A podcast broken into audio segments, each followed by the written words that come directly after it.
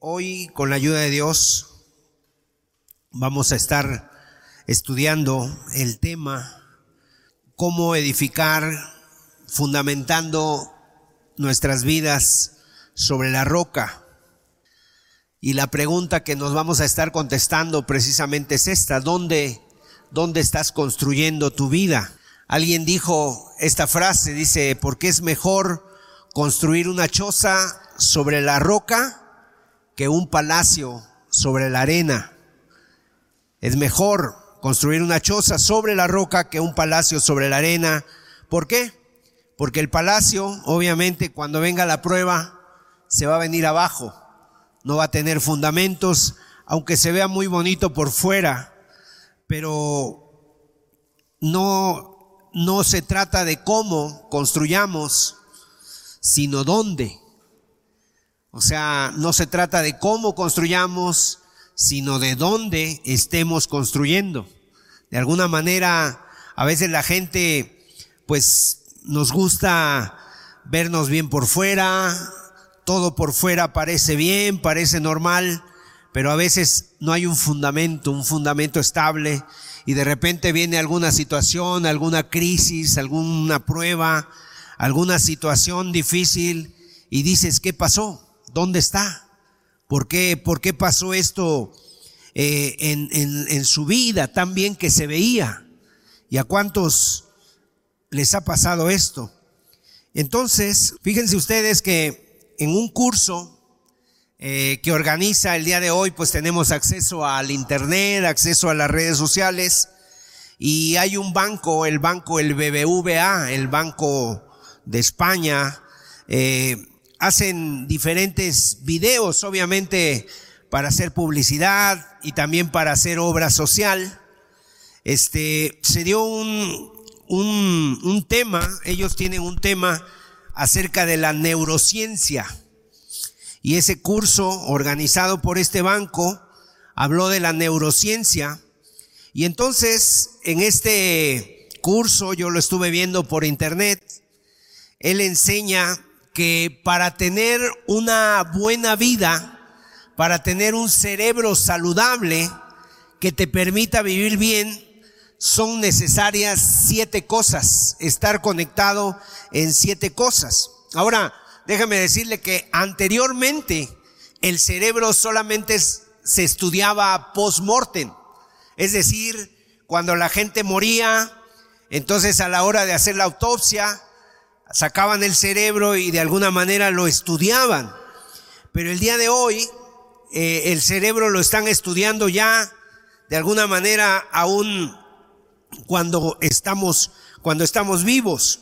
Entonces, conocer el cerebro para vivir mejor, así se llamó esta esta conferencia. Y se llegó a la conclusión de que la mejor inversión de la sociedad está en el cerebro de los habitantes. Es decir, los recursos naturales no son tan importantes como antes, sino que hoy lo más importante de la sociedad es el cerebro de sus ciudadanos, es la educación que se le pueda dar. Lo más importante que tienen los países, pues no es el litio, el oro, ¿verdad? Sino que es el cerebro de su gente, la inteligencia. Y hay un doctor, el doctor Facundo Manes, es neurocientífico y neurólogo, y él estudia el cerebro, y él hace esta, esta conclusión para tener una buena vida, para tener un cerebro saludable, hay siete cosas importantes y Ahí vamos, van a aparecer ahí en la pantalla. Número uno, es importante tener relaciones sociales. Importante compartir con otros. En segundo lugar, el optimismo. Tener cierto optimismo de la vida. En tercer lugar, el ejercicio físico. Por lo menos caminar media hora. Tener un ejercicio de media hora mínimo al día. En cuarto lugar, aprender cosas nuevas. cada día estar aprendiendo una nueva cosa, leyendo, estudiando, investigando, o inclusive aprender cosas que tú has querido, alguna receta nueva de cocina, etcétera. Tener una dieta saludable, eh, tener una alimentación sana. Y número seis, manejar correctamente el estrés. Manejar un, un correcto manejo del estrés, de la ansiedad, y en séptimo lugar, dormir bien. Y esta persona habla de que aproximadamente tendríamos que dormir ocho horas, que sería lo ideal, pero yo sé que muchos, y luego ya va pasando la edad y cada vez se duerme menos, pero con siete horas dice que sería un tiempo de descanso que sea reparador. Ahora, todo esto es muy recomendable, pero al tiempo mismo Fíjense ustedes qué contrariedad. Hay gente que puede tener todo esto, todas las cosas que acabamos de decir, y aún no es feliz.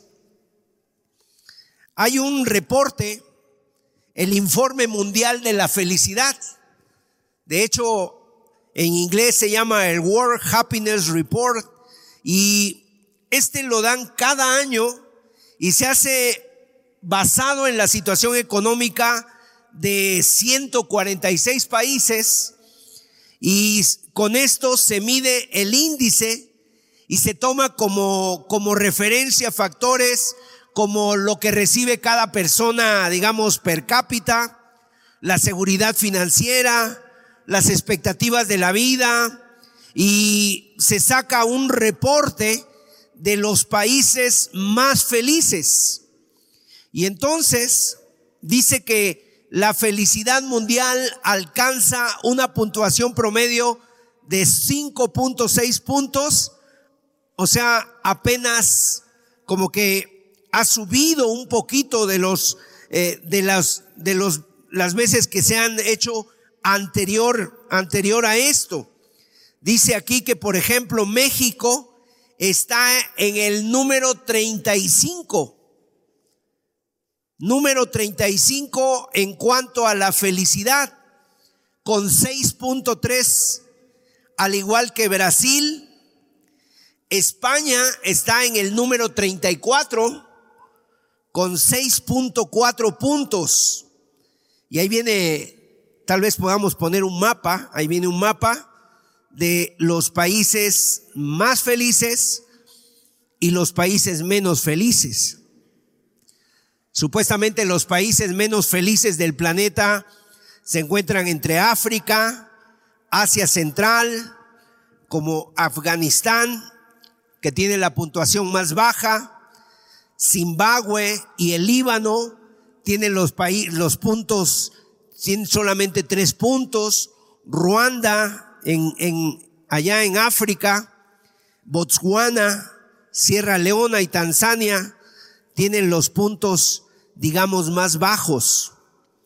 Y dicen en este estudio que el español, el español, nuestro idioma, es el idioma más feliz de los idiomas. Pero sin embargo, tal vez el, el, idioma español es el más feliz, pero no así los países que hablan ese idioma, ¿no? El español es un, es un idioma que habla de felicidad, pero no así los países y mucho menos los habitantes. Y al final de todo esto, ¿qué es lo que yo quiero decir? Que lo más importante, algo que es fundamental, es que debemos de tener paz con Dios para tener la paz verdadera en nuestras vidas y en nuestro entorno.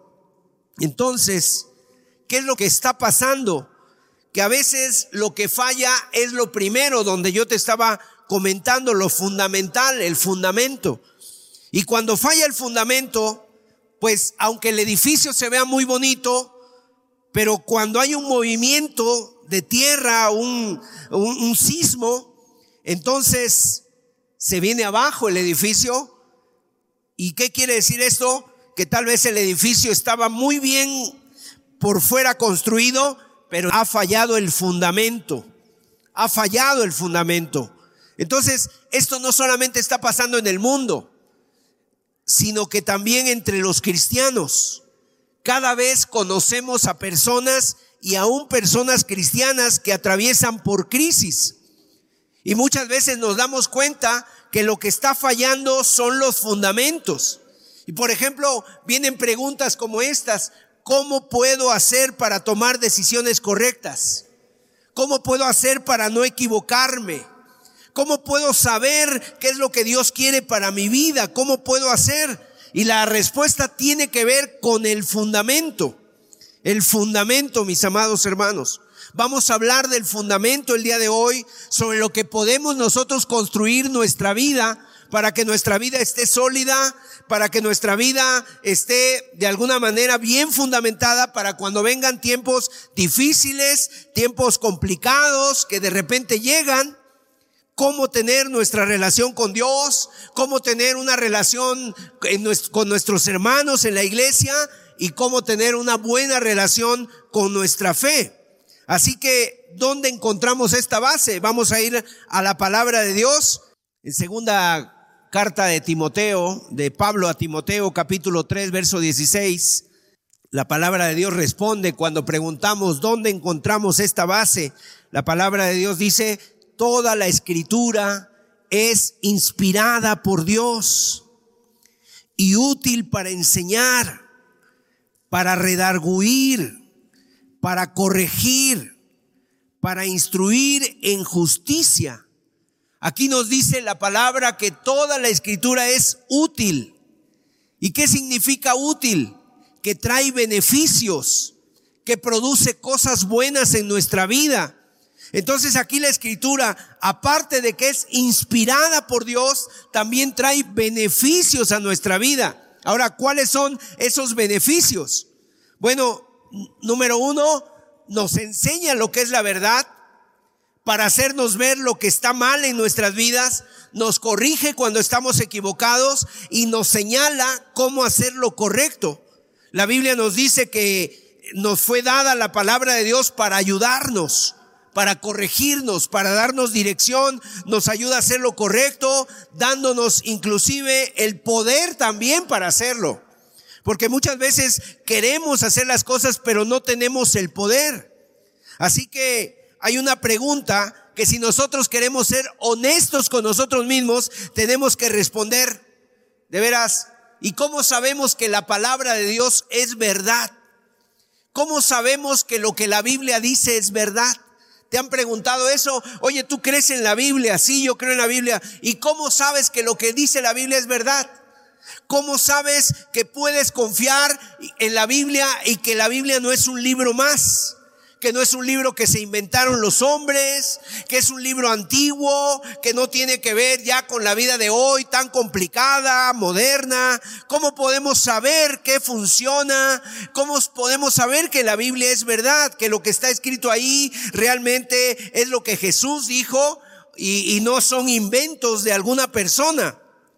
Ahora quiero decirles que en último término, primero, pues es una cuestión de fe. Y cuando digo fe, no estoy diciendo que sea algo irracional, o sea, la fe no es algo irracional como echarse un clavado al vacío. No estoy diciendo eh, que, que sea así la fe, pero, por ejemplo, hay cosas que yo nunca he visto, pero sin embargo las creo porque hay gente que la ha estudiado y que, y que lo que ellos han estudiado, pues para mí tiene credibilidad. Y cuando dice que lo han estudiado, lo han experimentado, entonces yo lo creo. Por ejemplo, el amor, ¿verdad? ¿Qué ocurre con el amor? ¿Cómo puedo yo saber que yo estoy con una persona o que una persona que está conmigo, que dice que me ama, es verdad que me ama? ¿Cómo lo puedo saber? que no está conmigo por interés, que no está conmigo por solamente estar solo, sola, o porque lo entretengo, o porque le doy seguridad, o porque puede vivir, no sé. ¿Cómo puedo saber que realmente me ama? Porque inclusive hay personas que a lo mejor hasta lo pueden fingir muy bien, ¿verdad? Incluso pueden autoengañarse y aún uno puede decir, yo creo que me ama, pero en realidad lo que busca es su propio beneficio, su propia satisfacción, y entonces él está engañando, creo que me ama, pero en realidad no es amor. ¿Cómo puedo yo saber que eso es genuino? Bueno, necesito creerlo en primer lugar. Yo creerlo. Y mientras yo no me haga vulnerable, mientras no me arriesgue, o sea, no voy a experimentar ni disfrutar ese amor. Así que en ese sentido, en primer lugar, la palabra de Dios es una cuestión de fe en que yo la creo por una parte, es una cuestión de fe, pero no está basada en la irracionalidad, ni tampoco está basada en un suicidio intelectual de que yo me niegue a pensar, a razonar, ni cosas por el estilo, sino que cuando yo digo que la palabra de Dios es la verdad, mire, hay bases muy sólidas que apoyan nuestra fe. El tiempo que estamos viviendo es un tiempo que le llaman posmodernista. El tiempo posmodernismo, ¿qué quiere decir eso? Está definido el tiempo posmoderno donde ya se niega la existencia de verdades absolutas. Cada quien tiene su verdad. Si alguien dice que es negro, eso es negro. Si alguien dice que es el lo, ve verde, es verde. Y el, del, el que dice negro no le puede refutar que es verde. O sea, cada quien tiene su verdad. Ese es el contexto que estamos viviendo. Un contexto de, de muchas eh, noticias falsas que les llaman fake news. Noticias falsas que te llegan por internet y que la dan por hecho y que después se demuestra que eran cosas inventadas. Ahora, ¿cómo podemos distinguir la verdad de la mentira? ¿Cómo puedo saber si algo es realmente cierto? ¿Cómo puedo saber si esa noticia es verdad o no? Yo quiero que tengamos algunas reflexiones acerca de la palabra de Dios en esta mañana. Y para ello hay un libro muy recomendable que seguramente algunos de los presentes han leído. Se llama Evidencia que exige un veredicto de Josh McDowell. Es un clásico de apologética, es un clásico de la defensa de la fe que todo cristiano debe de leer, todo cristiano debería de leer. Y ahí esta persona habla de el método científico. Y eh, se utiliza el método científico para determinar si una literatura es histórica o no. Ahora, hay tres pruebas que determinan la veracidad histórica de un escrito. Y esto no solamente de la Biblia, sino de cualquier tipo de literatura antigua. Por ejemplo, la primera hay tres pruebas que determinan la veracidad histórica y la primera es la prueba bibliográfica. ¿Qué es la prueba bibliográfica? Esto se hace con cualquier tipo de documento, no tiene que ver con religión o con libros sagrados, no tiene que ver con, con, con solamente la Biblia, es decir, esto es una forma de comprobación de la historicidad del documento mediante el estudio de la manera en la que se copió y se transmitió desde el original hasta nosotros. En otras palabras, como nosotros no tenemos el original de la Biblia, no tenemos el documento original, la carta que escribió Pablo de puño y letra, la los evangelios que escribieron los, los apóstoles con puño y letra, no los tenemos. Entonces, ¿cuán confiables son las copias que tenemos? Y la confiabilidad de un documento se basa en los diferentes criterios. Mire, por ejemplo, número uno, el número de copias de las que disponemos, el número de manuscritos de los que podemos disponer para compararlos y cotejar entre sí. En segundo lugar, la coherencia entre ambos, entre todas las copias que tenemos. Porque si una copia que tenemos y tenemos otra copia y las cotejamos y resulta que discrepan, ¿no? Que cuentan historias distintas, que no coinciden, pues entonces no tendría credibilidad. Pero si todas las copias coinciden, aumenta la credibilidad. Y en tercer lugar, la cercanía en que se encuentra el original de estas copias. La cercanía que hay entre el original y estas copias. Ahora, estos, si se dan cuenta, son los mismos criterios que nosotros usamos de forma consciente o inconsciente para determinar en algo si yo lo creo o no. Por ejemplo, en un juicio. En un juicio, cuando el juez llega a la, cómo el juez llega a la conclusión de lo que se está contando es verdad o no es verdad. Bueno, primero, por el número de testigos. Cuantos más testigos haya, más confiable va a ser que llegue a lo que realmente a saber lo que realmente ocurrió. Por ejemplo, si hay un testigo que solamente hay un testigo de ese caso, pero si hay tres testigos y los tres concuerdan en que sucedieron así las cosas, entonces es más rápido que el juez llegue a saber lo que realmente ocurrió. En segundo lugar, la coherencia. Si un testigo, por ejemplo, dice, es que yo vi que asaltaron a esa persona y el que asaltó a esa persona pues iba disfrazado de payaso, por ejemplo, ¿no? Pues y otro testigo dice, "Sí, pero yo yo vi que eran tres mujeres." Y entonces no coincide, uno dice que eran tres mujeres, el otro dice que era un payaso, pues no puede saber lo que es verdad. Y seguramente ese testimonio se deseche. Pero si todos coinciden y, el, y la primera persona dice, sí, era un payaso y tres mujeres. Y las otras dicen, sí, eran tres mujeres y uno que iba disfrazado de payaso. Entonces hay una coincidencia en el relato de los testigos y eso aumenta la credibilidad. Y finalmente la cercanía. Si un testigo dice que uno de los, en el sentido de que no es lo mismo, que alguien te diga, lo he visto, yo estaba a dos metros del asaltante, ¿verdad? Acá alguien te diga, no, yo estaba lejos, yo, a mí me lo platicaron. ¿Cuál es el que tiene más credibilidad? El que lo vio, el que estaba ahí cerca. Cuanto más próximo esté al evento, tanto geográfica como cronológicamente, entonces mucha más credibilidad tendrá ese relato. Y nosotros podemos comparar la credibilidad, la autenticidad de la Biblia, la autoridad de la Biblia al compararla con otros documentos contemporáneos a la Biblia. Por ejemplo, hay documentos históricos que la sociedad relata como históricos sin que se cuestione nada de lo que ahí se dice. Y así tenemos, vamos a poner un cuadro ahí, tenemos el siguiente cuadro de la prueba bibliográfica. Entonces, en primer lugar tenemos el nombre del documento. En segundo lugar tenemos la fecha en que fue escrito. En tercer lugar tenemos la fecha en la que está datada la primera copia.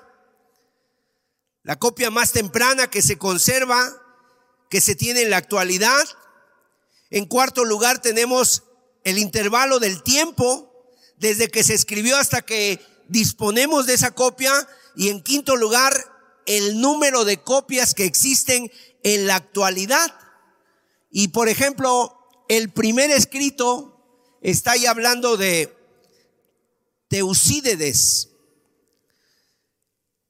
Él escribió entre el año 460 y el año 400 antes de Cristo. La primera copia que se conserva está datada en el año 900, es decir, de que se escribió el escrito a la primera copia transcurrieron 1300 años desde el original hasta el primer documento. Cuando se escribió el original, los materiales que se usaban para escribir eran no eran conservables, eran papiros, eran pieles de animales y con el tiempo, ¿verdad? Obviamente por el paso del tiempo se, se corrompían esos documentos de tal forma que la única manera de conservar eso era copiándolos. Y cuando se envejecía esa copia, pues se tenía que hacer una nueva copia para conservar el escrito y que siguiera durando. Salvo en casos excepcionales, ¿saben? Por ejemplo, hay unos escritos de la Biblia que se encontraron cerca y se les llaman los rollos del mar muerto, en las cuevas de Qumran. Seguramente ustedes han escuchado de ellos. esos escritos estaban metidos en, en, eh, depósitos de barro y no tenían nada de humedad, se habían conservado en esas vasijas de barro dentro de una cueva y en esas condiciones sin ninguna humedad se preservó el papiro hasta nuestras fechas y en el año de 1970 fueron encontrados estos manuscritos. Y son documentos del año 400 y 550 antes de Cristo y son los que conservamos de esos originales. En ese sentido, Fíjese que el número de copias del que se dispone de este escritor Teusídedes solamente se tienen ocho copias. Ocho copias. Y esto en las escuelas todavía los que estudian historia tienen estos escritos como originales y nadie los pone en tela de duda y sin embargo solamente hay ocho copias. Hay otro libro muy famoso que se llama La Poética de Aristóteles. La, la, Poética de Aristóteles. De que se escribió el original, hay un lapso de 1100 años desde que se escribió hasta la primera copia. Y de este escrito se tienen 49 copias. Después sigue otro escrito, los anales de la Roma imperial de un escritor tácito, un, un escritor romano muy citado por los cristianos, porque él habla de los cristianos en Roma, y se escribió en el, en el 116 después de Cristo. La primera copia que se tiene está datada de más de 700 años después del original y solamente existe una sola copia.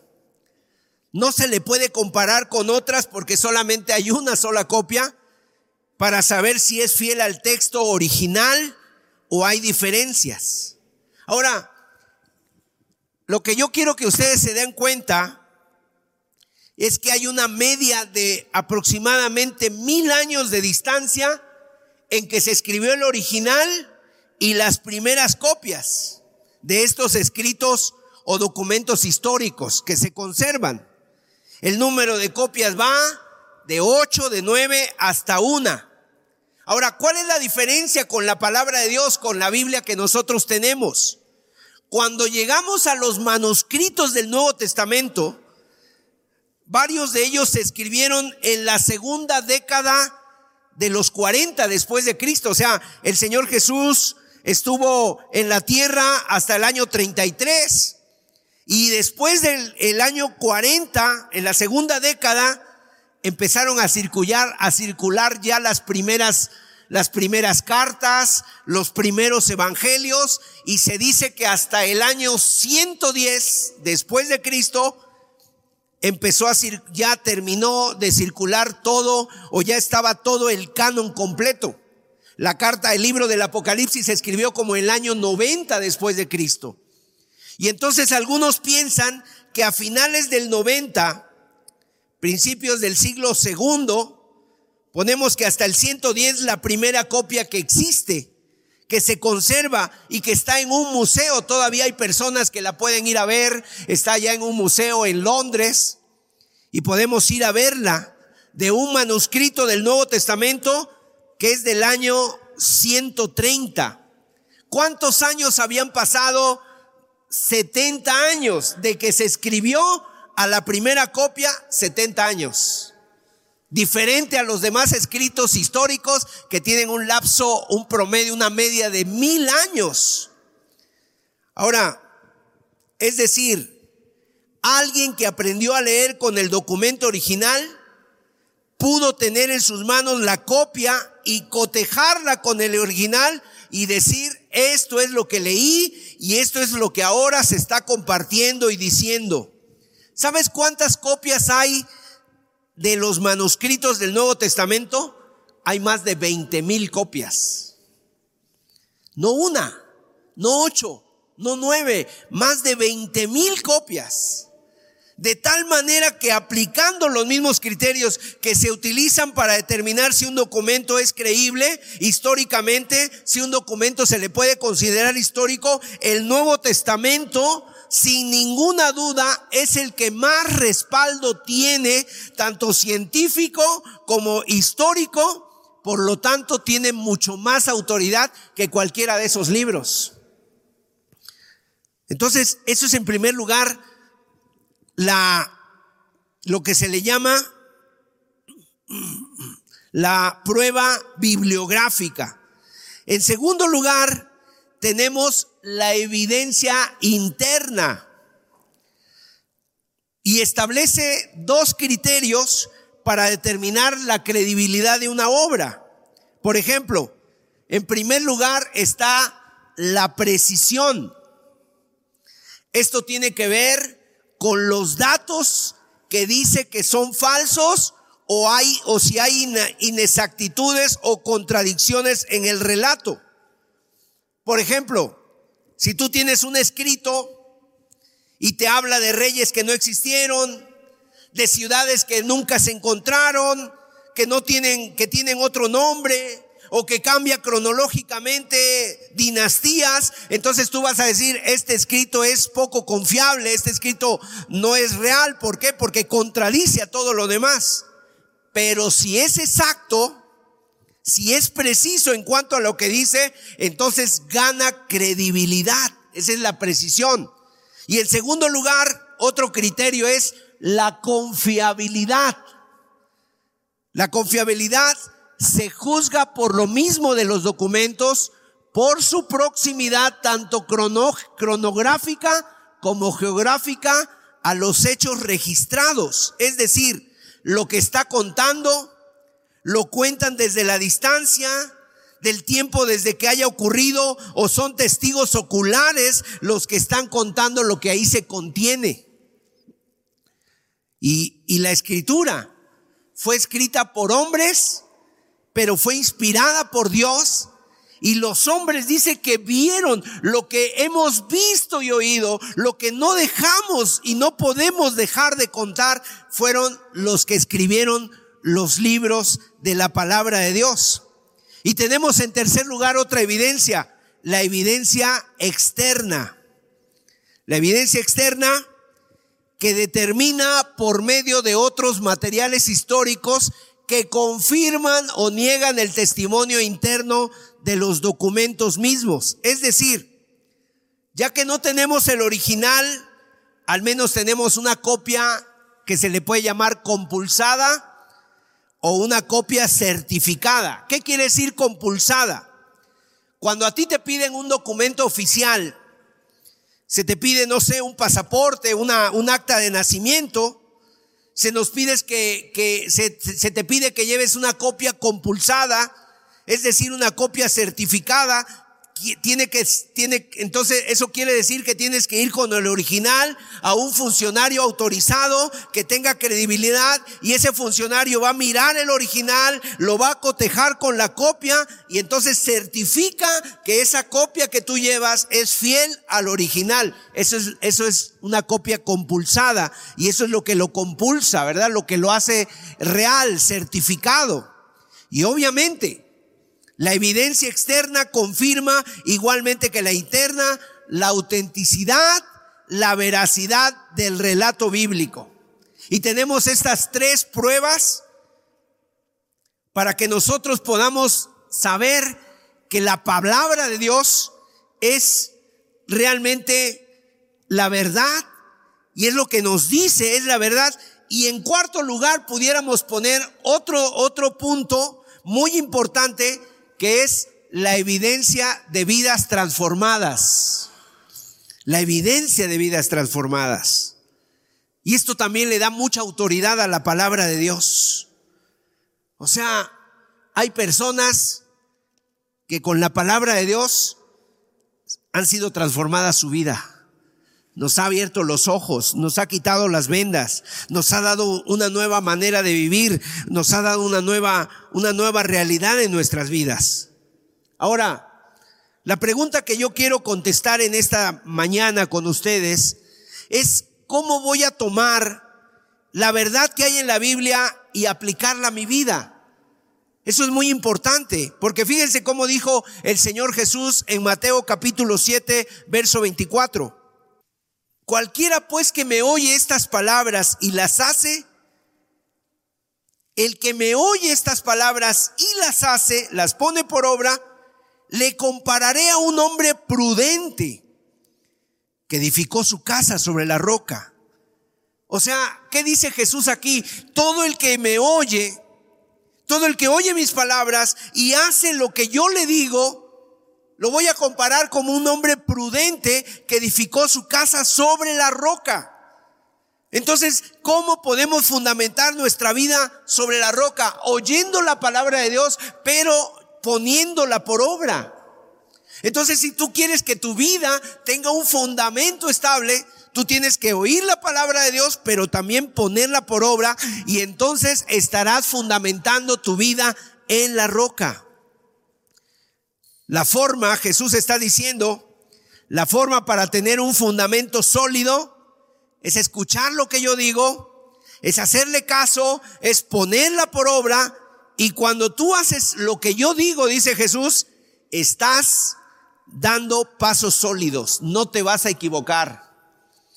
Vas a poder mantenerte firme bajo cualquier circunstancia en el futuro. ¿Quieres una base sólida para tu vida? ¿Quieres una base firme para tu vida, para que tu vida no tambalee? Cuando vengan los tiempos difíciles, fundamenta tu vida sobre la roca. Ahora, mire, si tú deseas que la Biblia, que la verdad haga un impacto en tu vida, hay seis cosas que debes hacer. Seis cosas. Y la primera, oír la palabra de Dios. Lo primero, para que tú puedas que realmente la palabra tenga un impacto en tu vida, tienes que hacer seis cosas. Y esta es la primera, oír la palabra de Dios. La Biblia dice que la fe viene por el oír y el oír la palabra de Dios. Hoy tenemos la ventaja de que hay muchas maneras en que tú puedes escuchar la palabra de Dios. Anteriormente, sabes, estábamos muy limitados. Anteriormente, cuando yo empecé a predicar hace unos 30, 30 y tantos años, yo empecé a predicar la palabra de Dios y estábamos muy limitados porque si la gente quería escuchar la palabra de Dios, solamente era venir a la iglesia, venir a la reunión y si no venías te la perdías, ya no había manera. Por ahí a, por ahí por lo menos en aquel entonces teníamos cassettes, cintas magnéticas, ¿verdad?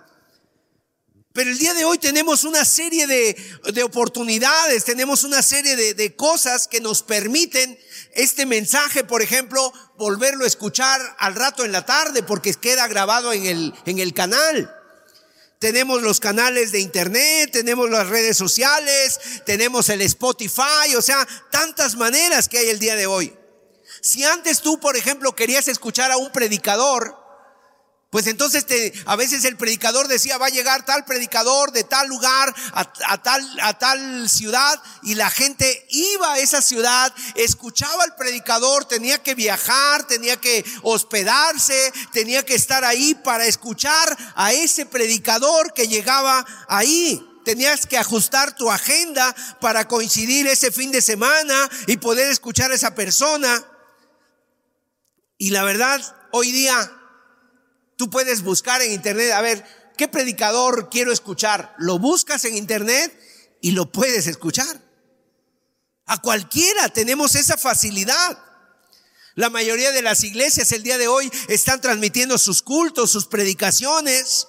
Y hay tal saturación, tal abundancia de predicaciones de la palabra que ahora ya es otro el riesgo ya no es tanto de perdértela, sino que ahora el riesgo es de, de que tú tienes que ser selectivo, tienes que seleccionar a quién vas a escuchar. ¿Por qué? No puedes estar escuchando todo también.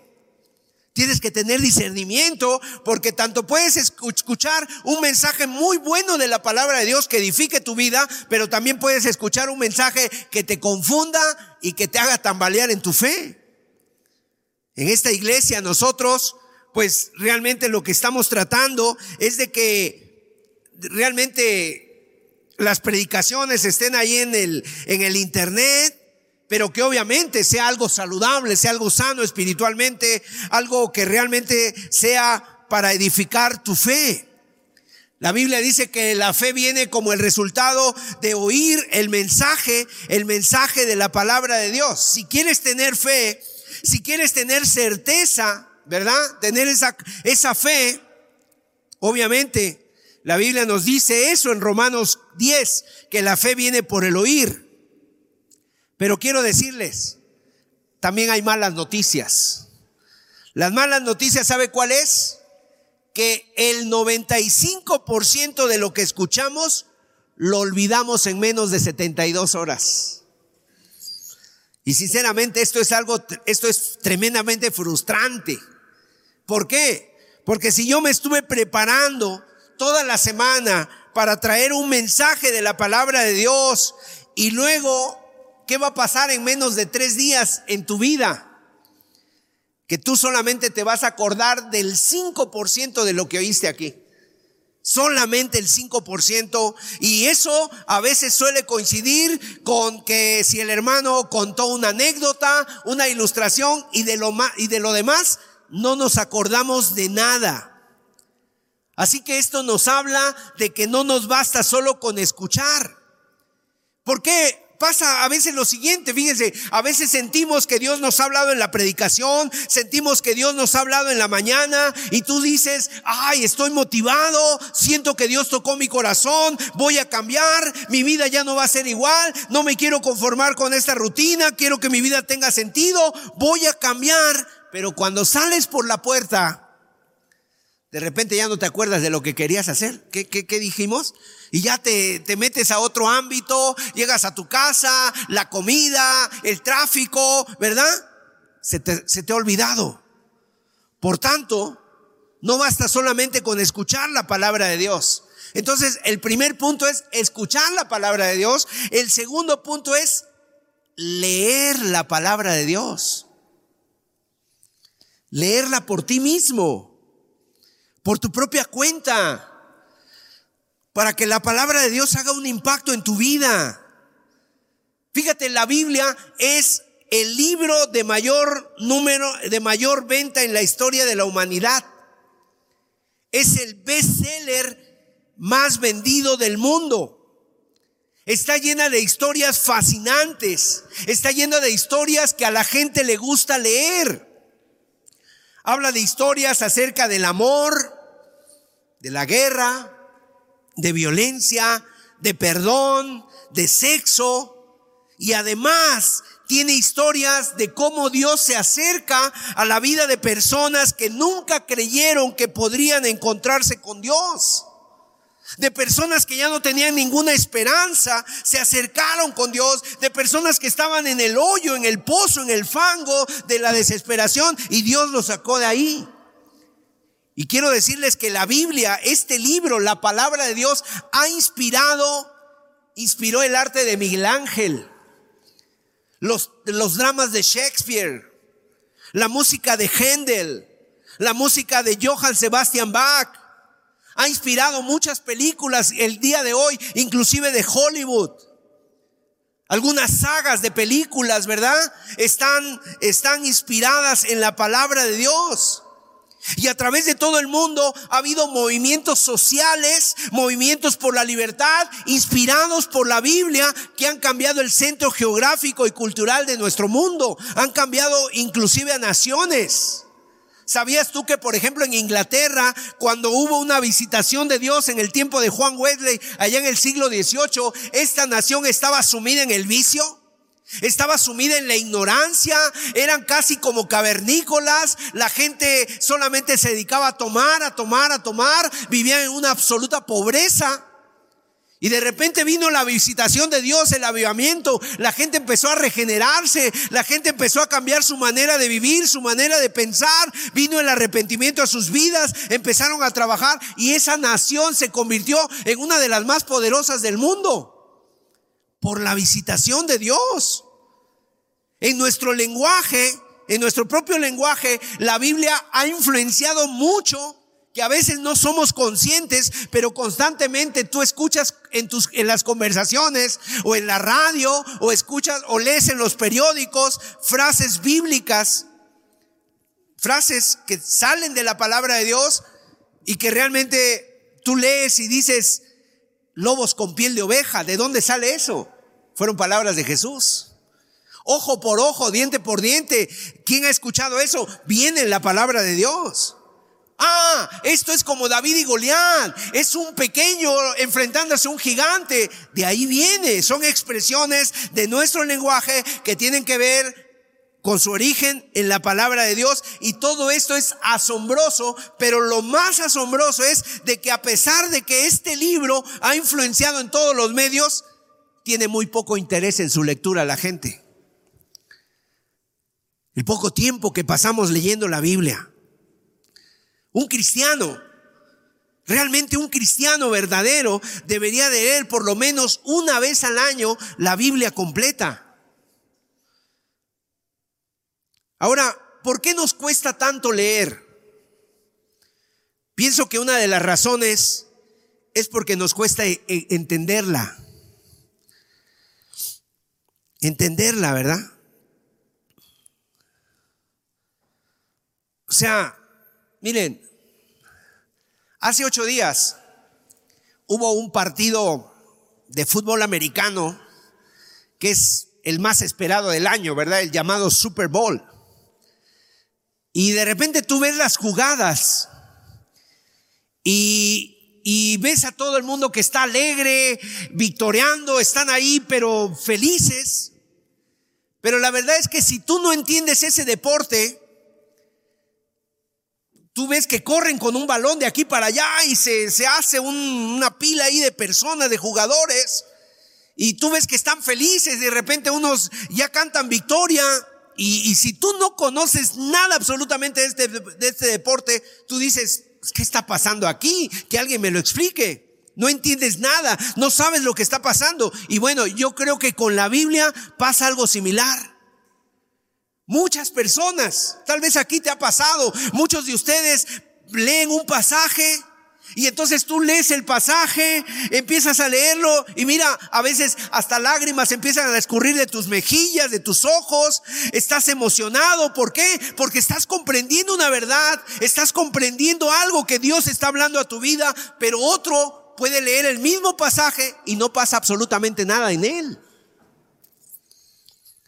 Y así con, lo, así con el juego, ¿qué necesitarías tú para poder entender esos, esas, digamos, ese deporte del fútbol americano? Pues necesitarías invertir tiempo, aprender de las reglas, entender las estrategias y entonces lo podrías disfrutar. Así también ocurre con la palabra de Dios. Si tomaras un tiempo, unas semanas, ¿verdad?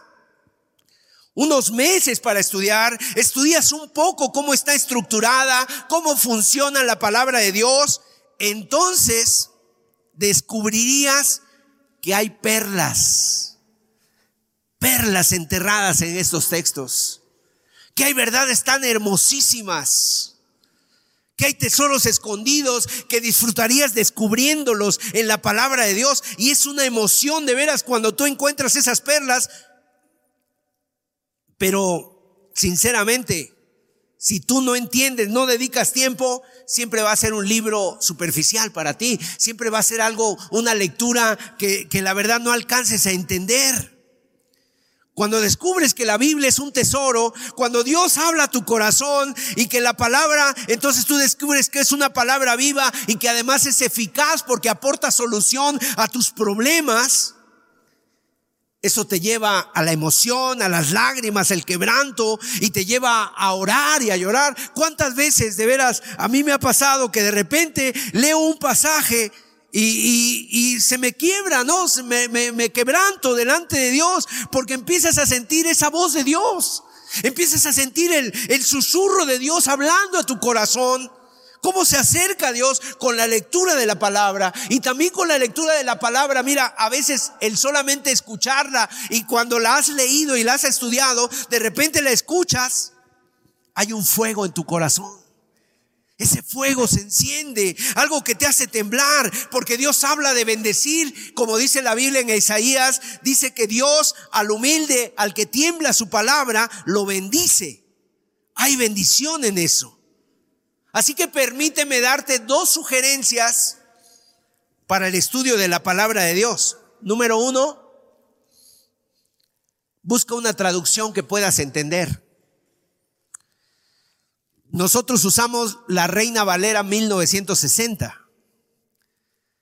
Es una Biblia que se ha ido revisando periódicamente y es una buena traducción, es una versión muy buena. Pero también, obviamente, que el día de hoy hay versiones todavía más modernas. Por ejemplo, yo no sé cuántos conozcan una aplicación. Yo tengo una aplicación aquí en mi teléfono que se llama, eh, se llama la, la versión, version Bible, Bible, Bible version. Y aquí tú puedes tener hasta 17 Biblias en español, diferentes traducciones, inclusive las puedes comparar para entenderlas mejor. Por ejemplo, hay una versión de la Biblia que se llama la traducción del lenguaje actual. La nueva versión, la nueva traducción viviente. La Reina Valera contemporánea.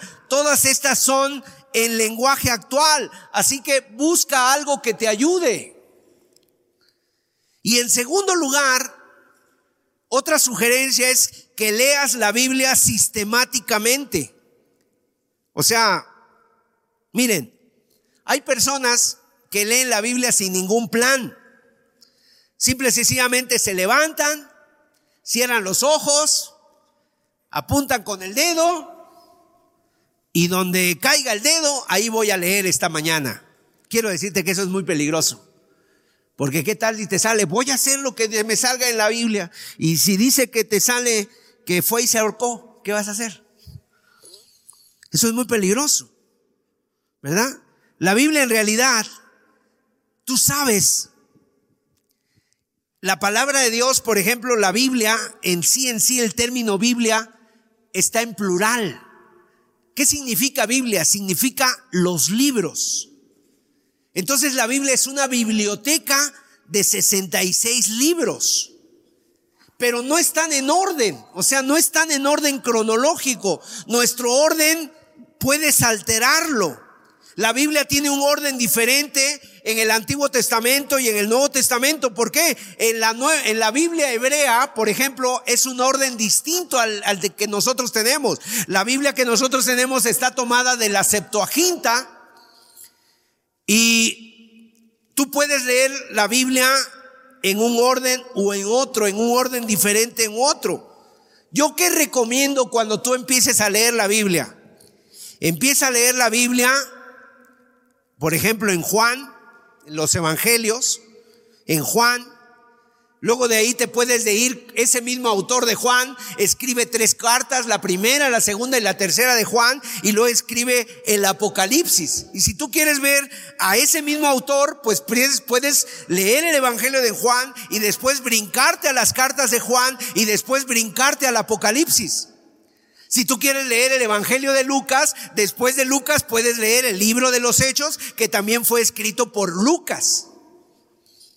Entonces, mis amados, Empieza a leer la Biblia, porque ¿sabes qué pasa si alguno de ustedes empieza a leer la Biblia en Génesis y dice, yo voy a leer la Biblia de Génesis hasta Apocalipsis? ¿Sabes qué va a pasar? Que de repente vas a llegar a números, vas a llegar a Levítico y vas a decir, ay, no, esto de los nombres, de los, de las cronologías y no, esto no y te lo vas a brincar, porque eso pasa. Entonces, lee primero los evangelios. La Biblia tiene 31 mil 101 versículos. 31.101 versículos. Y si tú lees Génesis, acompáñame ahí Génesis capítulo 1, verso 1. Fíjese lo que dice ese texto. Génesis 1.1 dice, léalo conmigo, en el principio creó Dios los cielos y la tierra. Ya nada más nos faltan 31.100. Ya leímos uno. Eso dice el primer versículo. Ahora, ¿qué excusa tienes para no terminarlo? Si cada versículo de la Biblia fuera un paso, imagínate que cada versículo de la Biblia fuera un paso que tú dieras, en 31 mil pasos, tú ya lo acabarías. ¿Cuánto es 31 mil pasos? 21 kilómetros. Si tú haces un ejercicio, 21 kilómetros, medio maratón, ya leíste la Biblia completa, ¿no? Entonces, en otras palabras, lee la palabra de Dios. Tienes que estudiar la palabra de Dios. Mire, la Biblia dice que en el libro de los Hechos, que cuando Pablo fue a un lugar llamado Berea y fue a predicarles, dice que los de Berea recibieron la palabra con toda solicitud, escudriñando cada día las escrituras. Eso es estudiar, es escudriñar. A veces necesitarás un diccionario bíblico, a veces necesitarás un diccionario, un diccionario de la eh, lengua española para saber y profundizar un poquito en las palabras. ¿Qué diferencia hay entre leer y estudiar la Biblia? ¿Sabe cuál es la diferencia entre leer y estudiar? Tomar notas. Tomar notas. Esa es la diferencia entre leer y estudiar. Cuando estudias el texto, entonces tomas notas de lo que está diciendo el autor y entonces empiezas a comprender mejor las cosas. Una lectura superficial te va a llevar a equivocarte, pero lo que tenemos que hacer con la Biblia es que tenemos que aprender a conocer a Dios. Y no vamos a conocer a Dios, no vamos a confiar en Él si tú no le conoces. No puedes confiar en alguien que no conoces. Y la Biblia nos ha sido dada para ayudarnos a desarrollar una relación con Dios. De tal manera que es como si Dios se sentara a tu lado y te dijera, a ver, permíteme ayudarte con el problema que tú tienes con tus hijos. Yo te puedo mostrar por dónde tienes que ir en esta situación. Es como si Dios te mirara y te dijera, yo comprendo que te sientes sin esperanza, yo comprendo que te sientes frustrado en este momento, pero permíteme mostrarte que hay esperanza para ti, que hay esperanza para ti y aún en los momentos más desesperanzados, yo estoy contigo. De eso habla la Biblia, de una relación con Dios. Y esa relación con nosotros, Él quiere construir un fundamento para nuestras vidas. Y entonces cuando tú lees la Biblia y la estudias, entonces, obviamente, vas a tener, vas a tener precisamente un fundamento mejor claro en tu vida. Entonces llevamos tres puntos. Leer la Biblia, eh, oír la palabra de Dios, leer la palabra de Dios y estudiar la palabra de Dios. Y en cuarto lugar, memorizar la palabra de Dios. ¿Cuántos pasajes, cuántos versículos de la Biblia te sabes. Mire, no sabe usted el beneficio que es memorizar la palabra de Dios. Y aquí nos encontramos con un problema que yo siempre he escuchado de muchas personas. Es que hermano Sergio, mi mente es como el teflón, no se me pega nada. Yo no me puedo memorizar nada. Yo ya soy mayor. A mí ya me pasó esto. Yo, yo no soy, yo no doy una. Y a veces se cree que ya a cierta edad tus neuronas ya se murieron y ya no puedes retener nada. Pero quiero decirte que eso no es verdad. Hay cosas en tu trabajo que tú te, tú te aprendes, te tienes que aprender. Cuando se hacen obras de teatro, yo he visto hermanos que se aprenden el papel, el guion que les dan y lo recitan muy bien, inclusive se aprenden hasta el de los demás. O sea, y entonces te das cuenta que tu memoria funciona muy bien. Es más, cuando tú estás viendo recetas de cocina, Ahí en el internet, ahí en el YouTube, de repente dices, ah, ya me la aprendí. ¿Qué lleva? Lleva esto. Y luego hasta la andas recitando y la andas dando a otras personas. Ahora, el cerebro, yo quiero decirte que el cerebro es un músculo. Y cuanto más lo ejercitas, mejor funciona. Cuando cuanto menos lo ocupas o lo ejercitas, se atrofia. Se atrofia, ¿verdad? Fíjese, ahora nosotros tenemos estos aparatos que se llaman teléfonos inteligentes, ¿verdad? Smartphones, así les llaman. Pero un artículo dice que las computadoras y los teléfonos inteligentes nos hacen tontos a nosotros. Cada vez ellos se hacen más inteligentes y a nosotros nos hacen más tontos. Y eso es verdad.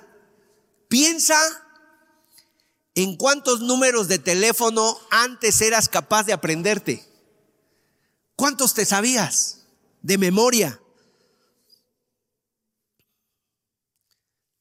Si me tuvieran si me tuviera yo que jugar la vida ahorita y tú me dijeras, a ver hermano Sergio, dame el teléfono de tu esposa, yo creo que me echo a correr porque no me lo sé. ya no me lo sé. Con trabajos me sé el mío. Pero anteriormente la gente se sabía 10, 20, 30 números de teléfono diferentes. Háblale a tu tío. ¿Cuál es? Ah, se lo dabas. Háblale al cliente fulano y se lo dabas. Háblale a tal persona y se lo dabas. ¿Y ahora? Pero sin embargo, por otro lado, ya no nos acordamos de esos números de teléfono, porque a veces ahora ya hasta le dices aquí al teléfono que te lo marque y lo marca solito. Pero por otro lado, tú te aprendes un montón de cosas, recetas. Es más, hay personas que seguramente aquí se saben las alineaciones del, del equipo de fútbol al que le vas. Y te sabes con sus nombres y sus apellidos y además el lugar donde están. Aprendemos tantas cosas que no somos conscientes de que sí podemos. ¿Sabes qué es? Es cuestión de dedicación, cuestión de tomárnoslos en serio. Tomarlo en serio es una cuestión de dedicación. Y la cuestión es que realmente memorizamos lo que es importante para nosotros. ¿Alguien de ustedes, por ejemplo, se sabe el Salmo 23 de memoria? Están los niños ahí y ellos vienen y lo dicen.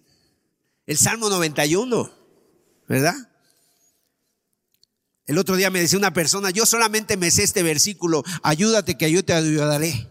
Le digo, pero ese no es un versículo de la Biblia. Mire lo que dice el Salmo 119, verso 11.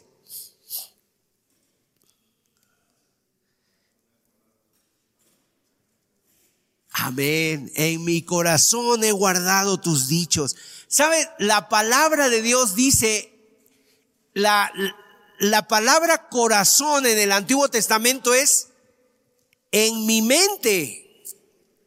Los hebreos definían el corazón como la mente. En mi mente he guardado tus dichos, en mi memoria he guardado tus dichos para no pecar contra ti. En otras palabras, cuando la tentación ataca, cuando estás en medio de una crisis, en medio de un problema, cuando viene una ansiedad a tu vida, cuando estás en medio de una situación de estrés, ahí que no tienes la Biblia a la mano, no tienes el tiempo para buscar un versículo, pero si has memorizado el texto, el Espíritu Santo va a trabajar con aquello que hay en tu corazón y en tu mente y de repente tú estás pasando en esa crisis y en un momento aparece el versículo de la Biblia. Pero también he descubierto que lo que no has memorizado y lo que no has aprendido ni leído, el Espíritu Santo tampoco te lo va a decir. Ay Dios, ¿por qué no me dijiste nada? Pues es que no has leído nada, no has memorizado nada.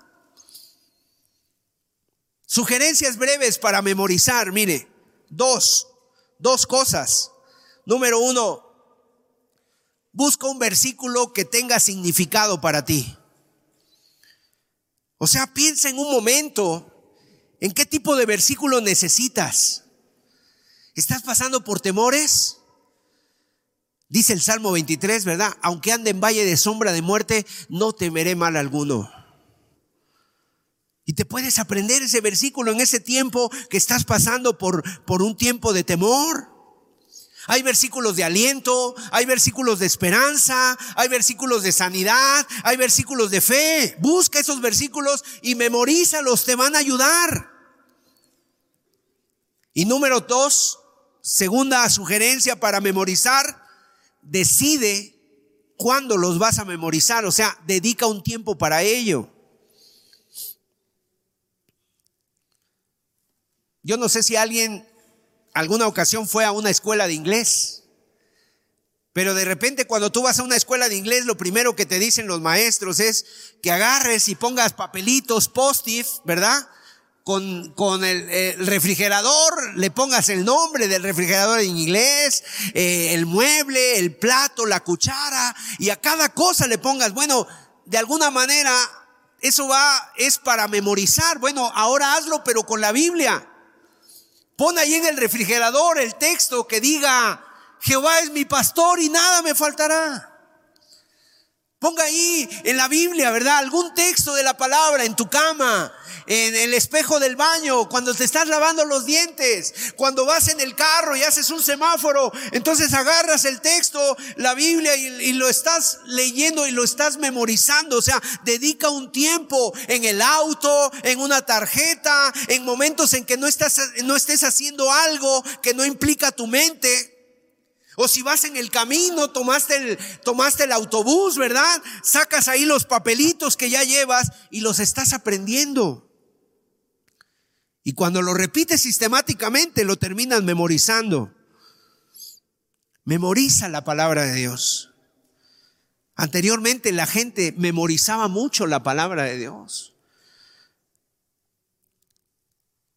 Había, yo me acuerdo que íbamos a unas reuniones de jóvenes, veladas de jóvenes, y de repente hacían unos concursos a mitad de la velada donde las personas tenían que recitar textos bíblicos. Había personas que se sabían 500 textos de la Biblia, 300 textos de la Biblia y, y, y era algo impresionante.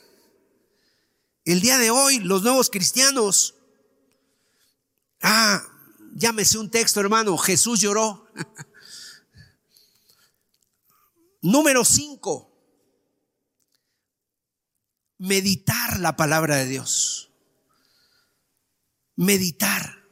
Ahora, ¿qué significa meditar? Aquí hay un problema, porque cuando la gente piensa en meditar la palabra de Dios, ¿sabes en qué piensan? En ponerte en una posición de yoga, con los ojos en blanco y estar ahí con tu mente en blanco sin pensar nada, escuchando ahí el boom, ruido del tambor ahí. No, eso no es meditar. Meditar en la Biblia es todo lo contrario. Meditar en la Biblia es concentrar tu atención. Tienes que enfocarte. ¿En qué te tienes que enfocar? ¿En qué ¿De qué manera esta verdad encaja en tu vida? ¿Cómo responde a los problemas que tienes con tus hijos? La manera en que llevas tus negocios o tus actitudes. Eso es meditar. Mire lo que dice la Biblia, Salmos, Salmo 1, verso 2 y 3. La Biblia dice que Dios bendice a los que aman su palabra y los que meditan en ella de día y de noche. Dice así el Salmo, sino que la ley de Jehová está su delicia y en su ley medita de día y de noche, será como árbol plantado junto a corrientes de aguas que da su fruto en su tiempo y su hoja no cae y todo lo que hace prosperará, todo lo que hace le sale bien porque está bien fundamentado y no va a ser removido. Fíjate, la Biblia dice que cuando nosotros meditamos en su palabra es como si estuviéramos plantados en un terreno fértil en donde el verdadero, en donde vamos a dar fruto. ¿Y por qué es importante meditar en la palabra de Dios? Porque mira, nos dice cómo tenemos que cuidar nuestra vida, nuestra mente, porque ella es la fuente de la vida. Cuida tu mente. Dice Proverbios 4:23, sobre toda cosa guardada, guarda tu corazón, porque de él mana la vida. Y, y Proverbios 4:23 en la Biblia del lenguaje actual dice, y sobre todas las cosas cuida tu mente, porque ella es la fuente de la vida. Cuida tu mente. ¿Cómo debo de cuidar mi mente? Mire, por ejemplo, en esta reunión, si yo aquí, de repente yo los veo a ustedes muy serios, ¿verdad? Algunos a lo mejor cabeceando, durmiendo y dicen, no, pues el hermano ya se tardó. Y entonces yo pienso, híjole, creo que no me están entendiendo nada. Creo que soy un fracaso. Creo que no sé enseñar, no sé ni predicar. Mejor, ¿sabes qué? Me voy, no vuelvo a predicar. Pero si de repente yo los veo a ustedes interesados, sonriendo, y luego al salir alguien dice, oye hermano, me bendijo mucho el estudio. Ay, eso, eso como que me, me, me llena, ¿no? De alguna manera. Ahora, obviamente yo no lo sé cómo estás tú viendo este mensaje, si te está haciendo de bendición, si te está diciendo de ayuda, no lo sé, pero yo lo que sí sé es que tengo que guardar mi mente. No tengo que pensar más allá de lo que yo veo, porque mi vida va a depender de cómo pienso. Y eso puede convertirse en una bendición o en una maldición. Por eso debes de cuidar tu mente. Hay personas que de repente tienen un dolorcito y su mente ya se va, ay, creo que es el hígado. No, creo que es el páncreas. Y a lo mejor dices el páncreas y el páncreas está aquí y tú ya estás acá pensando que es el páncreas o es mi, riñón o esto, no, ya me va a estar aquí y empieza a volverse en tu vida algo que realmente te está acabando y no estás cuidando tu mente. ¿Qué quiere decir cuidar tu mente? Que te enfoques ¿Cómo puedes aprovechar en la palabra de Dios? ¿Cómo se aplica este, esta verdad a mi familia? ¿Verdad? Si el Salmo 23 dice, Jehová es mi pastor y nada me faltará, entonces tú lo haces tuyo, inclusive hasta lo puedes orar y lo puedes poner en, en forma personal. Señor, gracias porque tú eres mi pastor y nada me faltará. Señor, tú eres el que me guía, tú no vas a dejar que yo me pierda, tú eres el que me provee, Señor, no tengo que preocuparme qué voy a comer o qué voy a vestir, porque tú vas a proveer de todas estas cosas, porque tú sabes lo que me hace falta, Señor. Y entonces conviertes ese salmo en una oración personal. Y eso lo haces y va a ser de bendición para tu vida. Mira lo que dice Josué 1.8. Nunca se apartará de tu boca este libro de la ley, sino que de día y de noche meditarás en él para que guardes y hagas conforme a todo lo que está escrito, porque entonces harás prosperar tu camino y todo te saldrá bien. Entonces hasta aquí llevamos cinco cosas y entramos a la sexta, pero yo para que recuerdes estas cinco cosas, mira, Pon tu mano así. Y cada una de ellas es un punto. Oír la palabra de Dios, leer la palabra de Dios, estudiar la palabra de Dios, memorizar la palabra de Dios. ¿Y cuál fue el quinto? ¿Perdón? Meditar la palabra de Dios. Escríbeselo. Escríbelo en la mano de tu esposo, y luego ya le dice, a ver, préstame tu mano, voy a leer lo que, los cinco puntos, ¿verdad? Y en sexto lugar es poner por obra la palabra de Dios. Esto definitivamente es donde a veces fallamos. Y ese es el kit de la Biblia. Esto es lo que hace que la Biblia sea relevante en tu vida. Esto es lo que hace que tenga significado. Esto es donde pasa de ser teoría, de ser palabrería, por así decirlo, Realmente para que la Biblia tenga un impacto en tu vida, para que la Biblia transforme, para que la Biblia te cambie tus circunstancias, lo que tú tienes que hacer es poner por obra la palabra de Dios. Mira, ese es el mayor peligro que existe en el estudio de la Biblia. Tienes que evitarlo. Porque a veces lo que pasa es que a veces somos buenos para decir, este estudio le hubiera quedado muy bien a fulanito de tal. Pero no vino mi esposo. Si no, le hubiera quedado de maravilla. No, hermanos, es para nosotros la palabra de Dios. Santiago capítulo 1, verso 22 dice, pero sed hacedores de la palabra y no tan solamente oidores, engañándonos a vosotros mismos, porque si alguno es oidor de la palabra, pero no hacedor de ella, este es semejante al hombre que considera en un espejo su rostro natural, porque él se considera a sí mismo y se va y luego olvida cómo era. En otras palabras, si oímos la palabra de Dios, pero no la ponemos por obra, nos estaríamos engañando a nosotros mismos. Y podemos engañarnos. Podemos escuchar los mejores mensajes bíblicos. Podemos escuchar a los mejores maestros, a los mejores predicadores. Podemos pensar que estamos creciendo espiritualmente. Podemos pensar que están sucediendo grandes cosas en nuestra vida y en nuestra relación con Dios. Y lo único que está pasando en realidad es que estamos escuchando a otras personas hablando de Dios, de su relación que tienen con Dios. Pero eso en mí nada me aprovecha. ¿Cuántas personas tú conoces así? Hay personas que hablan mucho del amor de Dios, mucho de la gracia de Dios, mucho del perdón y que sus vidas son espirituales y que están en mil servicios en la iglesia, pero son incapaces de hablarle a su prójimo.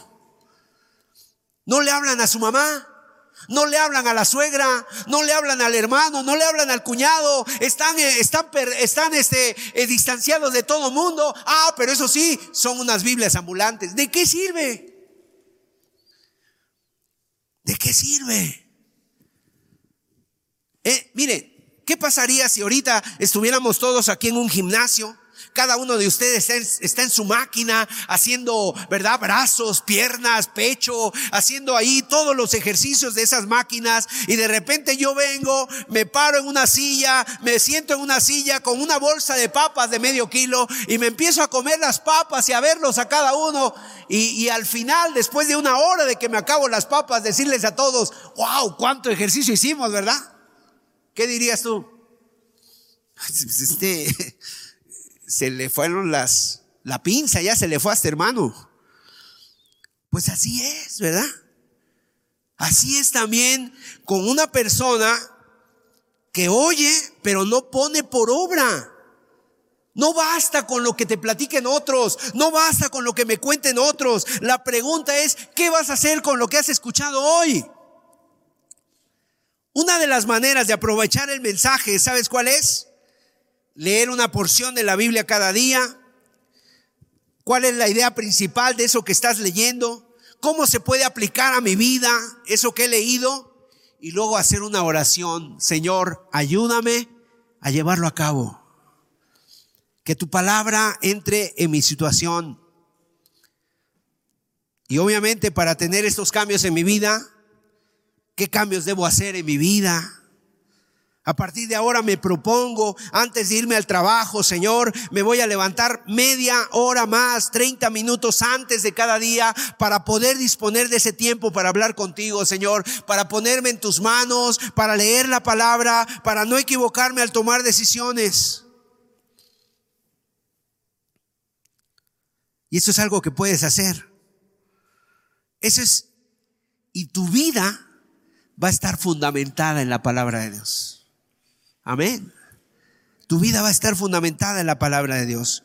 Mira, si has entendido en este día la importancia de escuchar la palabra de Dios, de leerla, de estudiarla, de memorizarla, de ponerla por obra, entonces Dios los va a bendecir, estoy seguro de eso.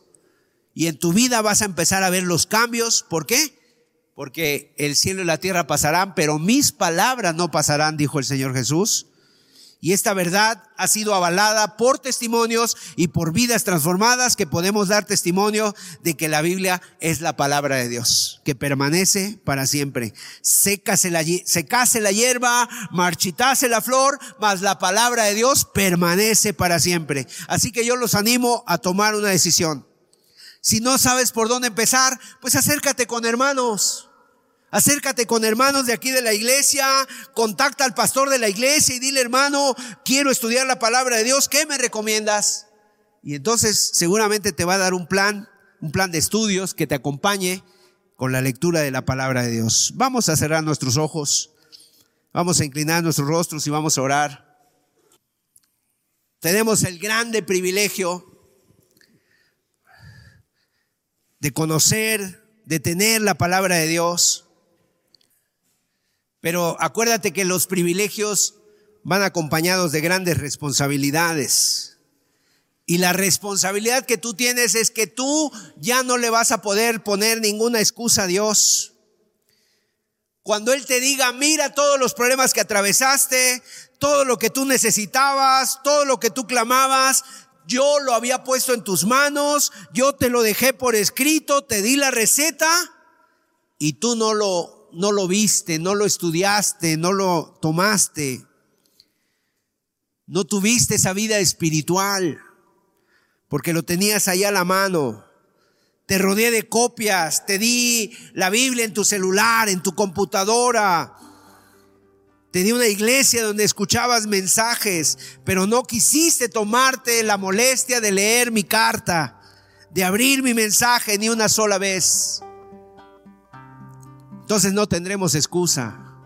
Hermanos, démosle gracias a Dios por su palabra, por este privilegio tan grande que tenemos de contar con la palabra de Dios, la palabra del Dios viviente, del Dios vivo.